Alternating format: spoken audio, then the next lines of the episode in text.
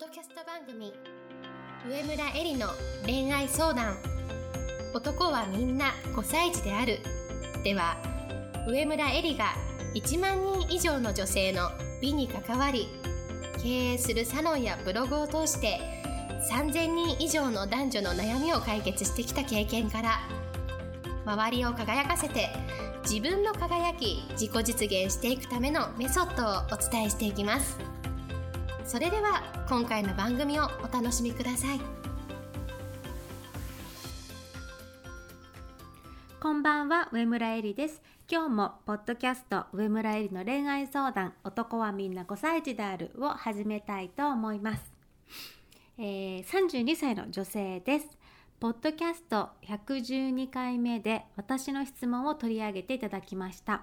それから毎日エリさんのポッドキャストを聞いていつでも脱げる体いつでも呼べる家にして笑顔でいることを心がけ彼のことを憎んだり悲しんだりするのはやめ自己受容し全て自己責任だと捉え直し自分が自分の最高のパートナーになろうと決心したタイミングでたまたま高校時代の憧れの先輩にカフェで再会しました。とっても楽しくてあっという間に数時間話し込んでしまいました。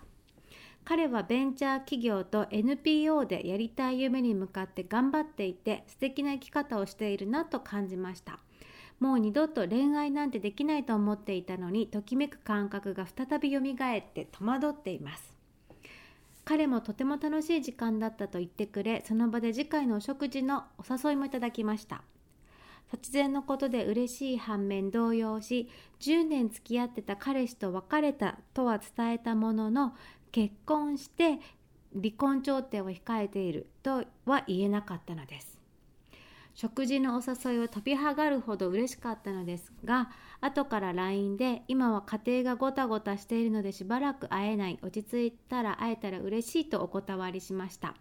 彼は落ち着いたらまた会おう力になれることがあったらいつでも言ってねと言ってくれています。上記のような状況ですがこのタイミングで憧れだった先輩に再会したことに運命に似たものを感じてしまい毎日彼のことを思い出してドキドキしています。LINE で本当のことを伝えるか一度明るい時間帯に公共の場でお会いして状況を話すか。今は何も伝えずに無事に離婚できたら改めてお会いするのがいいのかエリさんならどうされますか？とはいえ調停は半年から2年かかると言われているので2年後になったらせっかくのご縁がダメになってしまうのではないかとも感じています。誰にも相談できずエリさんのご意見を聞かせていただけたらとても嬉しいです。というご質問をいただきました。今の自分の置かれた状況の捉え方が変わって気持ちが変わって行動が変わって行動範囲が広がってその結果昔の憧れの先輩と再会したというですねこのあの質問者さんの私は行動力、ね、すぐに切り替える気持ちがもう素晴らしいなというふうに思いました。で、えっ、ー、ともう二度とね恋愛なんてできないと思ってたのにときめく感覚が再び蘇って戸惑ってますってあるんですけれどもいやすごくわかります。すっごくわかります。私もですねあの結婚した時ねまあもう10年以上前になるんですけれどもあのもう旦那さん以外の人に恋ってしないんだってね結婚した時になんかしみじみ思ったんですよ。なんですけれども、まあ、離婚してすぐに恋人ができたしそれからたくさんの人を好きになりました。そして今があります。だから今はで離婚の前でそんな気持ちになる自分がね恋また他の人に恋するっていう自分が信じられないかもしれないんですけれどもあのこれからねたくさん素敵な人にも出会うしまだまだたくさん恋愛もするので全然心配しないでほしいなと思います。で彼がですねお食事に誘ってくれたってあったんですけどすごいですね良かったですねと思いますでもあのあのー、なんだろうそれでですねやっぱ結婚そして離婚したと言えなかった？その気持ちすごい私もなんか分かるっていうか隠してしまう気持ち？ってすごい分かるなと思ったんですね。あの彼はでもやっぱり付き合った彼と別れたとだけ聞いているからまさかね結婚そして離婚の調停中だということはあの思ってないと思います。うん、でえっ、ー、と本当のことをねもし伝えられたら今の彼はどう思うかということなんですけれども久しぶりに会った女性から離婚調停中だけどあなたと会って好きになったとか告白されたらね嬉しいですよもちろん。だけれども状況が少し重いと感じるのが普通だし彼もいろいろ気を使うことになりますよね。で特にですねあの仕事に邁進している彼だからこそ正直に伝えたい気持ちはあっても私の考えでは久しぶりに登場した女性がですね余計な心配とかをさせたりとかあの自分のことを考えさせるそういう思考の時間を取らせてしまうっていうのは私はすごく身勝手な行動だというふうに考えるんですね。なので本当のことを言うっていうのは全て決着がついてからの後日談でいいと思います。彼もあのまたねあの会おうって言ってくれているわけだから落ち着いたら会おうって私はいいんじゃないかなというふうに思うんですよね。でどうしてかっていうともしね離婚後だったらお互いに気持ちを抑えずに気持ちに素直に従ってお互いの心地いいタイミングで関係を築いていけるからなんですね。もし今あの質問者さんが彼にこんな状況だけどあの好きになりそうとかねあの好きですとかって伝えちゃったとして彼も質問者さんのことをいいなと思ったとしてもそして状況がいくらね離婚することが未来的に決まっているとしてもね離婚前だったら例えばキスとかセックスしたり恋人のステージに進むのは離婚後にしようとかねあのいろいろ考えてしまってでもそれっていつだよっていう話なわけでお互いすごくこう焦るじゃないですか。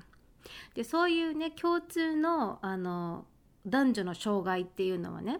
2人の恋を盛り上がらせるきっかけとしてはすごくいいんですけれどもでもその障害を乗り越えちゃったら一気に冷めるっていうこともよくあることなんですよ。なので私の考えとしてはまずねこんな状況だけれどもあの憧れのタイ憧れの先輩にね再会したことそしてあの毎日彼のことを思い出してドキドキしているそのなんかドキドキ感をね思いっきり味わって楽しんでほしいなと思うんですよ。だってドキドキするとかさ好きな人があの自分の心の中にいるだけで毎日同じ通勤の景色でも見える印象が変わってくるし着る服のテイストとか例えば今まで黒い服しか着てなくかったとしてもパステル調の、ね、色物の服を着ようとか何かいろいろ変わってくるじゃない？で私って声恋をする気持ちってもうそれだけで十分素敵じゃないと思うんですよ。相手とどうならなくたって。なので今はその気持ちを思う存分味わってほしいなというふうに思います。それでその調停はさ半年2年かかるとかって言われているのかもしれないけれども2年後のこと考えてもしょうがないじゃないですか。なのでまずは今楽しい気持ちになることにフォーカスするこれがすごく大事ですでここからがですね今日私が最もお伝えしたいことでテーマは憧れの男性と対等な恋愛関係を築くにはというテーマなんですね。で、えーと、このですねご質問者さんから、まあ、2回にわたってねポッドキャストで今回も含めてですけれども2回にわたって、えー、ご質問をいただいてお答えしてるんですけれども前回の質問を踏まえてね今回の質問をいただいて私はねなんかちょっとピンときたところがあったんですよ。それはねどういうことかっていうと離婚予定の旦那さんも確か起業家なんですよ。で今回の彼もベンチャー企業と NPO で頑張っている人あの自分で事業をしているかどうかっていうのは分からないですけれどもまああの夢に向かって頑張ってる系の方です。でもしかしてこの質問者さんは自分より少しステージが上に見える男性に憧れる傾向があってこの人と一緒になったら違う世界が見えるかもとか自分を引き上げてくれるかもとか淡い期待を抱くね心の癖心の弱さというものがあるように思ったんですね。であのその心の癖の正体は何かっていうと自分が相手より劣っていると思うところにあるんですね。でそう思うということは自分を自分ありのままで受け入れられていないということなんですよ。つまり今の自分じゃなくて未来の彼と一緒になった理想の自分に憧れ続けているっていうことなんですね。もちろん恋に落ちたりドキドキするっていうのは自分にない相手の魅力に惹かれるからなんですけれどもでもあの相手の方がすごい相手の方が自分よりもすごいという思い気持ちがね強すぎると恋愛はうまくいかないんです。どういうふうにうまくいかなくなるかっていうとだんだん彼が自分をマウンティングするようになったりね。もしくは自分から尽くしすぎちゃって本当のことが言えなくなっちゃったりとか。じゃあね対等に感じるようになるためにはどうするのかということなんですがその憧れる男性と同じ規模で事業を立ち上げるとかね。同じぐらい経済的に稼げるようになるとかそういうことじゃないんですよ対等になるっていうのは。どじゃあどういうことかっていうと自分の自分に対する満足度繰り返すんですけれども自分の自分に対する満足度が対等であるっていうのが大事なんです。どういうことかっていうと自分というリソースを使って自分の、ね、持っている全てですよ本当に言葉もそう思いもそう考え方もそう表情もそうもう全てのリソースを使って自分が他者や社会の役に立っている感。自分が他者とか社会の役に立っている感が同じであるということが大事なんです。だからねそれって仕事をしていなくても専業主婦でもあの対等に感じるってことは可能です。自分が自分で役に立っている満足感があればいいだけの話なので別にそれは仕事をしているしてないとかは関係ありません。でもっと言えばね役に立っているっていうところまでいかなくても自分は何もなくてもここに存在してていいここにいていいという自己承認ができているかどうかということです。だから輝かしい功績を残しているとかね素晴らしいキャリアを築いているとかねたくさん稼いでいるとかは全く関係がないことです。それであの前回のご質問でね質問者さんがあの自分の大切にしたい仕事が見つかったというふうにあのおっしゃっていたので私は今ねその仕事に楽しく集中して自分の中の満足度を高めることに意識を向けるとまた違った世界が見えてくるというふうに思います。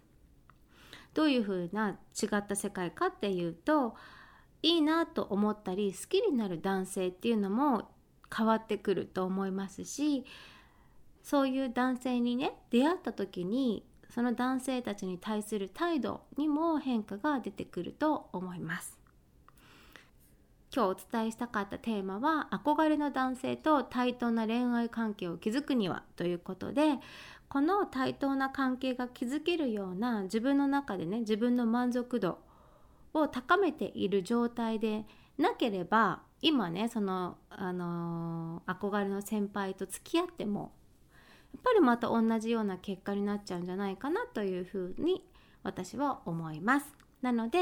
えーとまずはですねあのしたい仕事が見つかったというのであればその仕事を通して自分がさらに輝いて自分が自分で納得がいく自分が自分で社会に役立っている感他人に役立っている感っていうのをどんどんどんどん感じていくこと。そして自分がなんか何もしなくてもあ私ってここに生きてていいんだなってここにそいていいんだなってなんか本当に心の底から思えるようになることそういう状況を自分自身が作り出せるようになることがまずですねあのこのご質問者さんが離婚した後にまた素敵な人と出会って素敵なパートナーシップを築いていくために最も大事なことだと思います。それでは、えー、今日の質問をこれでおしまいにしたいと思います。また来週も楽しみに聞いてください。本日の番組はいかがでしたか？番組では上村えりに聞いてみたいことを募集しています。